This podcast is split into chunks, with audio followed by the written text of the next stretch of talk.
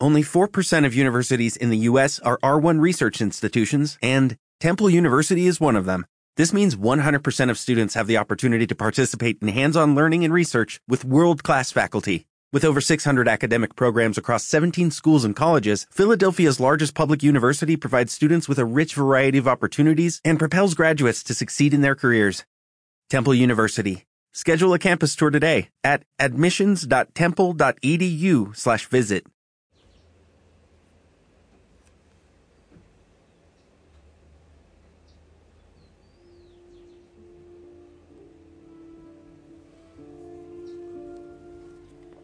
Buenas noches. El Señor te bendiga, te envío abrazo, bendición y te envío una sonrisa. Y también el saludo de aquí, Jesús, está en la Eucaristía. Aquí todo bien, excelente. ¿Sabes qué? Como he estado eh, guardadito, bastante aquí encerrado, para no recibir ni el viento ni el sol, me he dado cuenta de algo, ¿eh? Yo pongo en la mañana un, un poco, un puño de, de maíz partido para algunos animalitos que quieren venir a comer. Yo sé que el Señor les da en la naturaleza, pero me gusta y así hago también amistad con ellos. No les suplo todas las necesidades, pero, pero están cerca y me encanta, menos un momentito.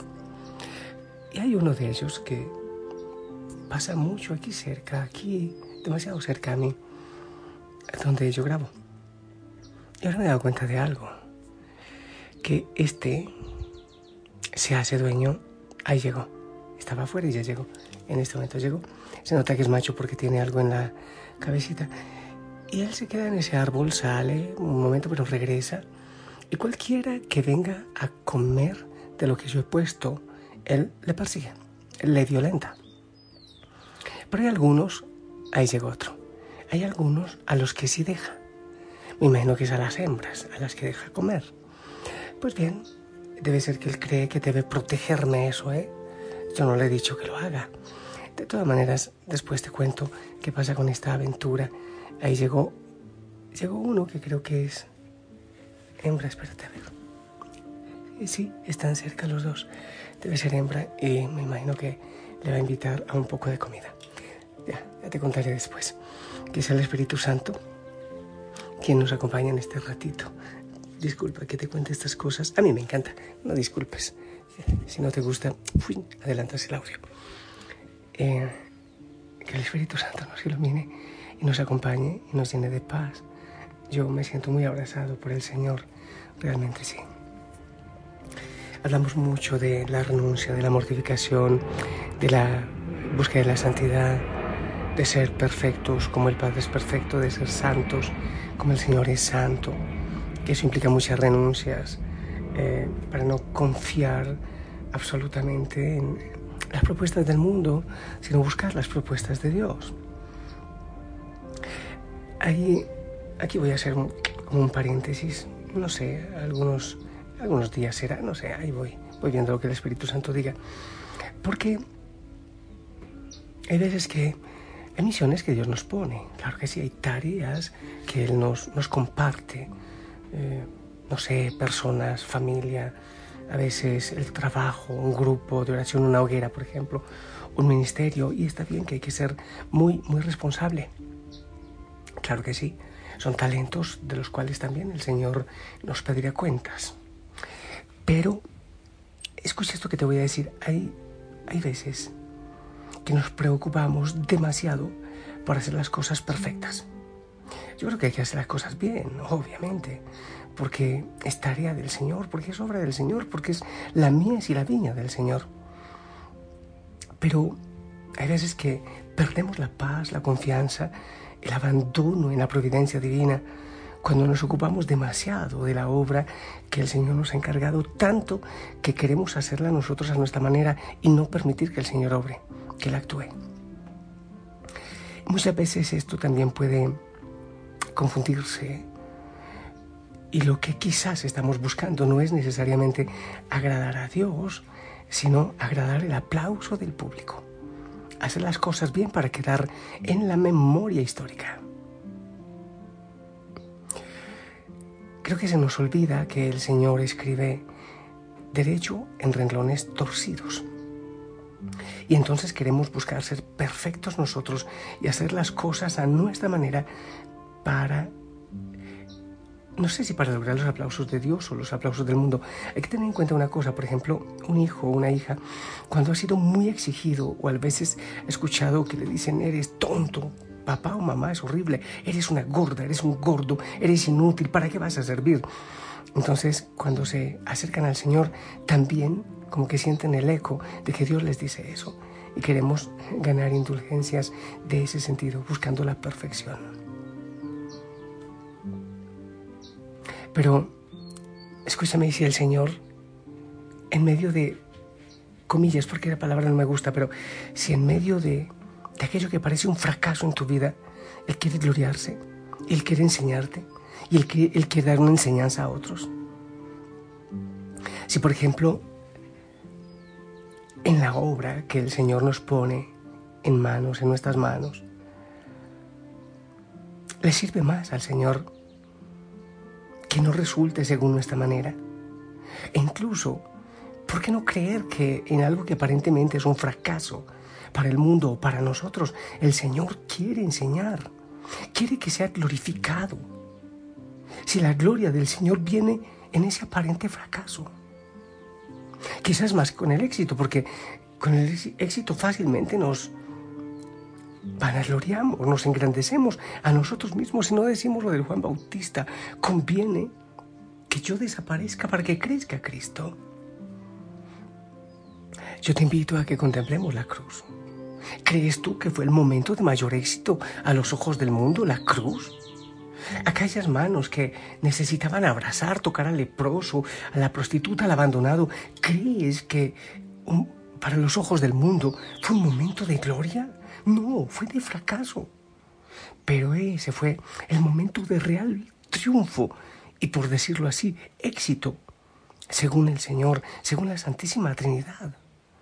Porque fue ahí donde fue vencido el enemigo.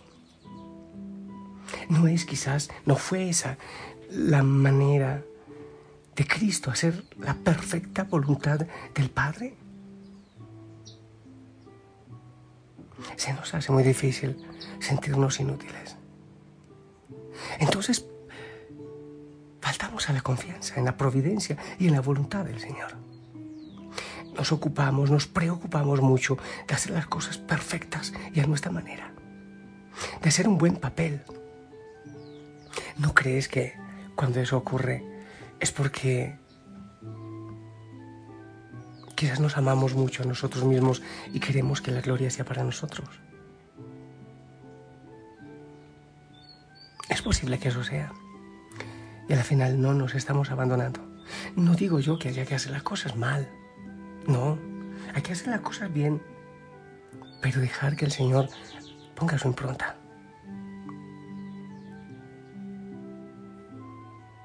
¿De qué manera entonces podemos ser santos y perfectos, como el Padre y como la palabra nos lo pide? También es contemplando al Señor en la cruz. La perfección que nosotros debemos buscar es posible que esté demasiado lejos de lo que nosotros entendemos por perfección. Es la perfección del amor, no es la de la autosuficiencia. No se trata de que no haya ningún tipo de arrugas ni pecas en la piel. Se trata de amar, incluso en aquello que parece un fracaso.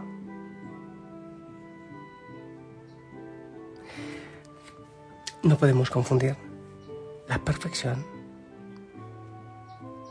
con ser el número uno. No podemos confundir eso. Fácilmente no estamos haciendo la voluntad del Señor. Hay cosas que por más bien que queramos hacerlas, no funcionan a nuestra manera, no funcionan, insisto. Y si en el resultado de eso, que parece un fracaso, el Señor trae una lección grande para ti y para los otros. El Señor puede hacer maravillas aún en eso, porque, te repito, Él escribe recto, derecho, en renglones torcidos. Yo te invito a mirar la cruz. El lugar donde parece que hubo fracaso. El enemigo creía haber vencido ahí, pero no fue así. Estaba equivocado. Mira la cruz y mira el crucificado. ¿Acaso no es Jesús el modelo de perfección, el modelo de obediencia que nosotros vemos? Sí. Dice la palabra, varón de dolores, acostumbrado al sufrimiento. Fue hecho un guiñapo. El enemigo quiso, quiso botarlo a la basura.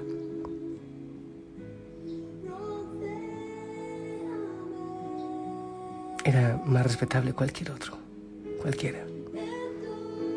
Fariseos, sacerdotes del templo. Pero el Señor, el Padre, quiso que su Hijo llegara hasta ese extremo, mejor dicho, lo permitió, para que así Él asuma todos los dolores, la muerte, la miseria y el pecado, y nos saque a todos de esa miseria. Así que también nuestras debilidades, nuestras miserias, llevémoslo a la cruz. Señor, haz tu voluntad de muchos, muchos santos, santos doctores de la iglesia, no hacían mucho que decir en su tiempo. Eran unos fracasados. Pero luego el Señor también los ha levantado y ahora los veneramos como santos y queremos muchos de nosotros seguir sus testimonios, sus ejemplos. Pienso en Francisco de Asís, por ejemplo, solo por decir uno. Es un absoluto fracaso. El Señor sabe. El Señor sabrá hacer de tus fracasos triunfos.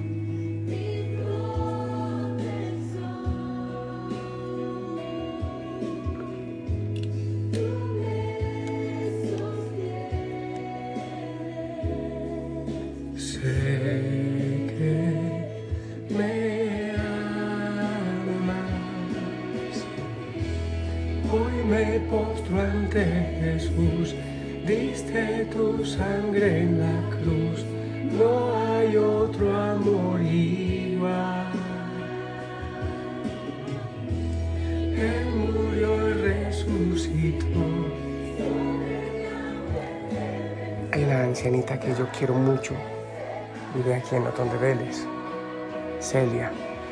Eh, somos amigos hace mu- muchos años, casi que desde que yo llegué a esta zona, o antes de hecho, antes yo le visitaba.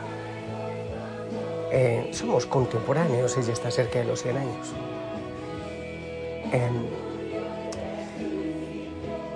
Tiene una lucidez tremenda, su cabeza es, funciona perfecto, muy bien.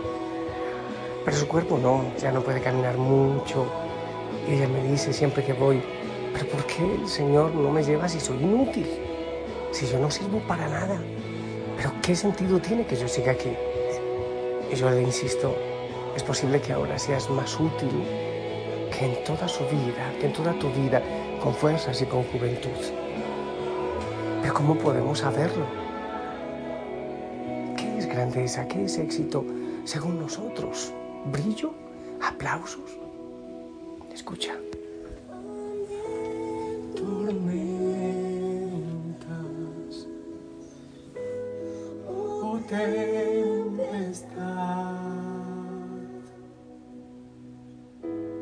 tú estás conmigo. Sé que me amas, sé que me amas. Ante tormentas y tempestad. Hasta en eso podemos ser instrumentos idóneos, dóciles en manos del Señor. Yo te bendigo. El Señor toque tu corazón, tu mente. Que el Señor nos convierta, nos ayude a convertirnos. ¿eh? En el nombre del Padre, del Hijo, del Espíritu Santo. Esperamos tu bendición.